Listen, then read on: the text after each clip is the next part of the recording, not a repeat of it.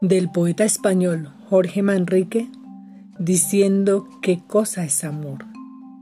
Es amor fuerza tan fuerte que fuerza toda razón, una fuerza de tal suerte que todo eso convierte en su fuerza y afición, una porfía forzosa que no se puede vencer, cuya fuerza porfiosa hacemos más poderosa queriéndonos defender.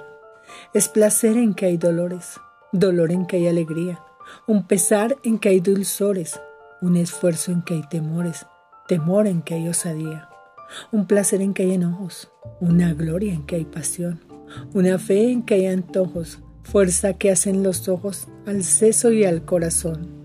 Es una cautividad sin parecer las prisiones, un robo de libertad, un forzar de voluntades donde no valen razones, una sospecha celosa causada por el querer, una rabia deseosa que no sabe qué es la cosa que desea tanto ver.